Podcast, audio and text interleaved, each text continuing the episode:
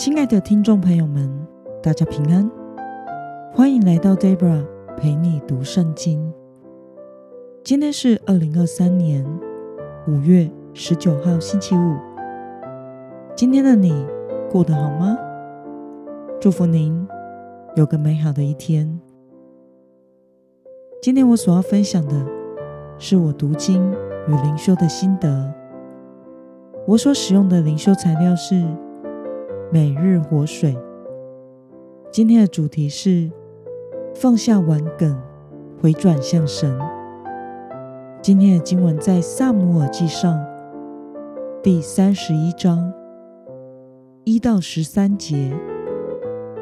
我所使用的圣经版本是和合本修订版。那么，我们就先来读圣经喽。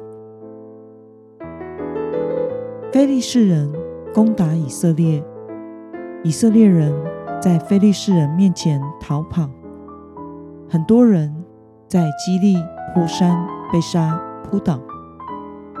非利士人紧追扫罗和他的儿子，杀了扫罗的儿子约拿单、亚比拿达、麦基舒亚，攻击扫罗的战士激烈。弓箭手追上他，他被弓箭手射中，伤势很重。扫罗吩咐拿他兵器的人说：“你拔出刀来，把我刺死，免得那些未受割礼的人来刺我，凌辱我。”但拿兵器的人不肯，因为他非常惧怕。于是扫罗拿起刀来，伏在刀上。拿兵器的人见扫罗已死，也伏在刀上，跟他一起死。这样，扫罗和他三个儿子与拿他兵器的人，以及他所有的人，都在那日一起死了。住平原那边和约旦河那边的以色列人，见以色列军兵逃跑，扫罗和他儿子都死了。就弃城逃跑，菲利士人前来住在其中。次日，菲利士人来剥那些被杀之人的衣服，看见扫罗和他三个儿子扑倒在基利波山，他们割下他的首级，剥了他的盔甲，派人到菲利士人之地的四境，报信给他们庙里的偶像和众百姓，他们将扫罗的盔甲放在雅斯他录庙里，把他的尸身钉在博山城墙上。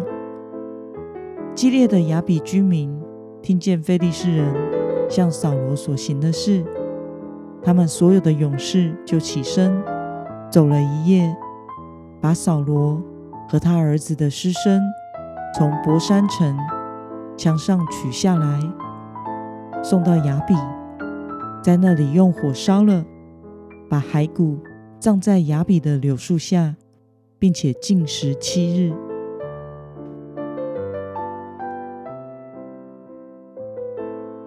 让我们来观察今天的经文内容。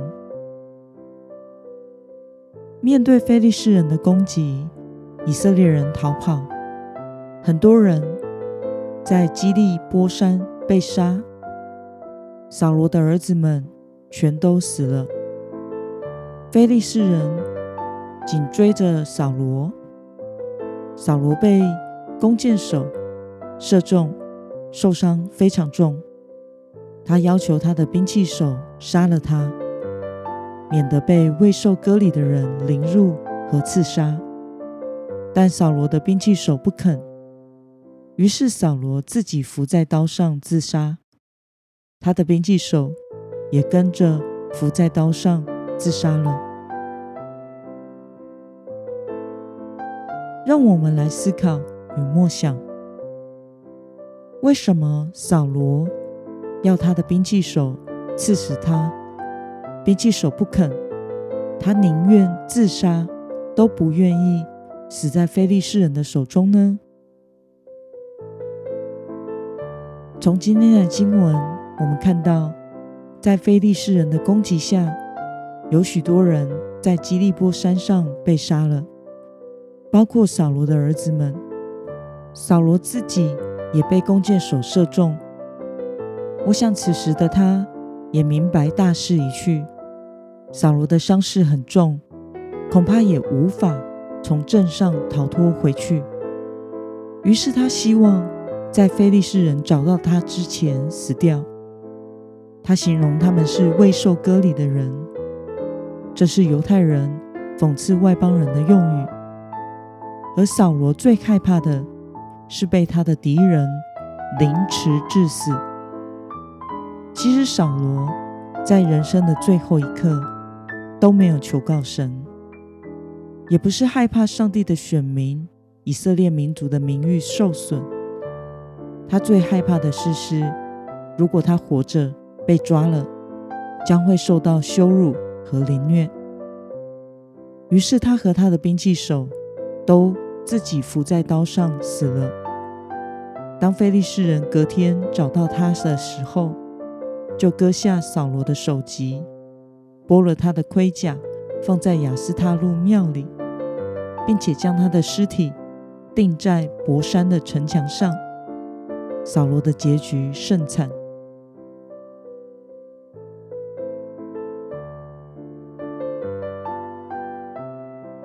那么，对于扫罗到人生的最后一刻都不求告神，要按着自己的意思决定死亡的时间以及方式，对此你有什么样的感想呢？我想这是一件不禁令人唏嘘的事。扫罗是耶和华神的受膏者，是以色列的君王。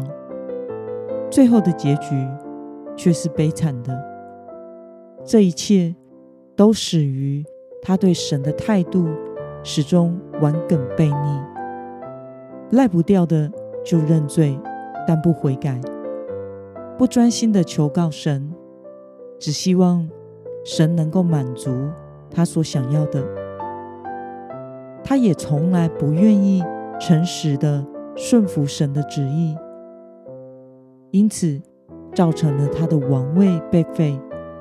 神将王位赐给比他更好的人，也就是大卫。这也造成了他最后的死亡。他所有的儿子和跟随他的人都在同一天死了。这是非常悲惨的人生结果。我们知道，我们所信的神是有恩典、有怜悯。满有慈爱的神，任何人只要真心悔改，寻求神，神总是会为我们留出路。愿我们都能当趁可寻找的时候寻见神，求主除去我们心中的顽梗，回转向神，如此才能得着属神的平安。那么今天的经文可以带给我们什么样的决心与应用呢？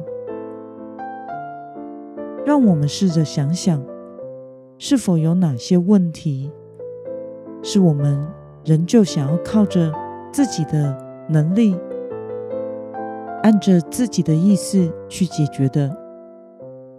为了放下固执悖逆的性情，真心的回转向神。重拾平安。今天的你决定要怎么做呢？让我们一同来祷告。亲爱的天父上帝，感谢你透过今天的经文，使我们看到扫罗一生的顽梗悖逆神，至死都不肯回转向你，以至于最后悲惨的人生结局。求主帮助我，除去我里面的顽梗之心，使我能够天天的亲近你，回转向你，活在你同在的平安里。奉耶稣基督得胜的名祷告，阿门。